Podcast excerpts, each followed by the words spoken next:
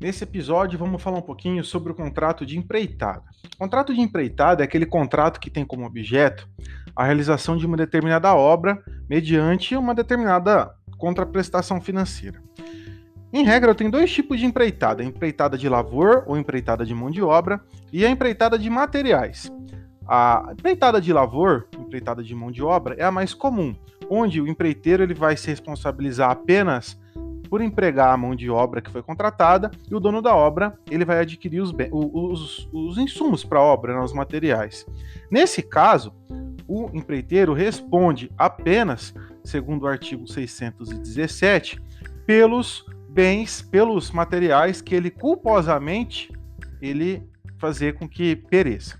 Importante destacar também o artigo 613 do Código Civil, que delimita que caso o bem uma empreitada de lavor, né, de mão de obra, venha a perecer, o empreiteiro ele perde o direito à retribuição do serviço que ele prestou, caso é, não haja culpa de nenhuma das partes nesse perecimento.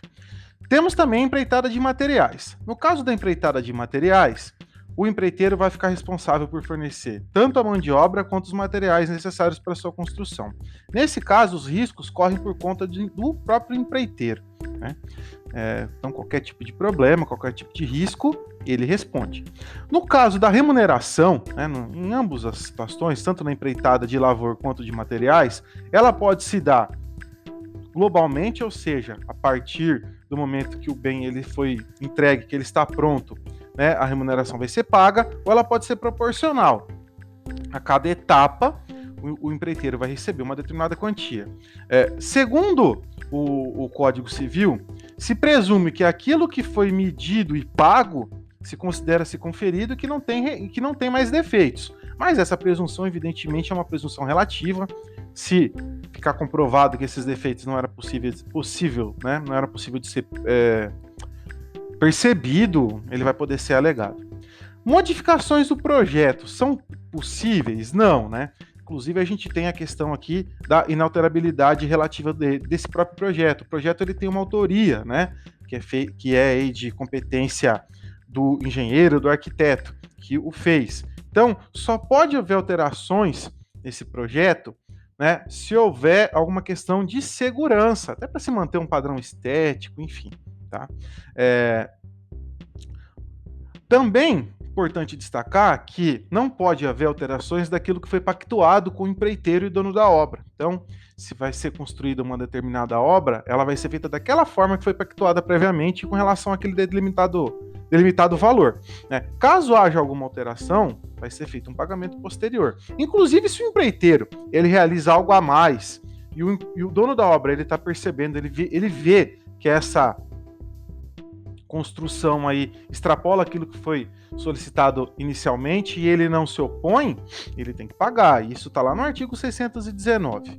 Também, o artigo 620 do Código Civil estabelece a aplicação da teoria da previsão nos contratos de empreitada. Então, delimita o, o, artigo 620 que, caso eu tenha uma alteração aí, uma redução de pelo menos 10% no valor da mão de obra ou dos materiais, o dono da obra pode requisitar aí a revisão desse contrato por onerosidade excessiva. Mas lógico que aqui é, a gente verificando qualquer tipo de circunstância imprevisível ou inevitável, ambos podem requisitar essa alteração. Importante também, pessoal, falar um pouquinho sobre a questão do prazo de garantia estabelecido no artigo 618. O artigo 618 estabelece o seguinte: que o empreiteiro vai ficar responsável por, pela garantia da solidez da obra e do solo por cinco anos a partir da entrega dessa obra. Então, é, durante esse prazo, ele responde por, por, qualquer problema, qualquer defeito que venha a, a, se verificar na obra, né, decorrendo de sua culpa, imprudência, negligência imperícia na realização né, da obra.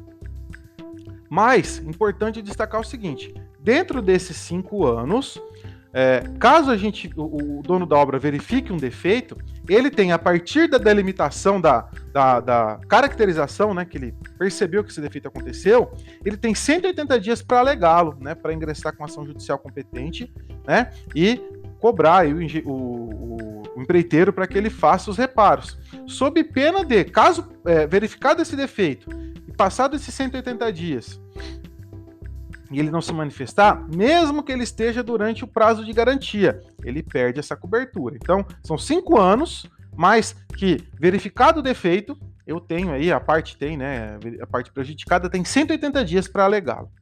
E esse, esse prazo de garantia não se confunde, por exemplo, com o pedido de indenização que pode acontecer, caso a gente verifique algum tipo de outro prejuízo decorrente da obra, como, por exemplo, um atraso na entrega, enfim.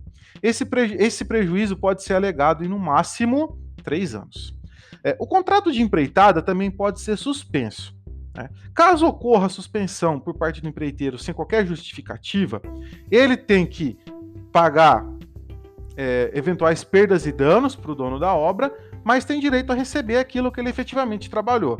Caso essa interrupção se dê por motivação do dono da obra, ele paga o que foi trabalhado efetivamente para o empreiteiro e indeniza esse cara, né, esse indivíduo, por eventuais perdas e danos que ele sofreu.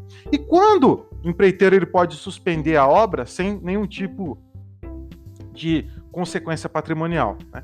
Se for verificado culpa do dono da obra, ele não, não cumprir com aquilo que foi estabelecido no contrato, né? ou por motivo de força maior, é, quando, é, no âmbito da execução desse serviço, acontecer algum tipo de situação extraordinária, imprevisível do ponto de vista geológico, é, hídrico, que não permita mais a realização da obra do ponto de vista técnico, tá? Ou se permitir, isso implica em um aumento do valor da obra e o dono da obra não concorde com esse aumento, ou se o dono da obra exija alterações do projeto, que, mesmo que ele arque com essas alterações, isso torne inviável a execução do contrato.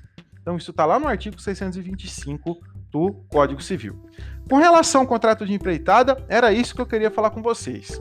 Obrigado por estar aqui conosco, um abraço e até a próxima. Valeu, gente!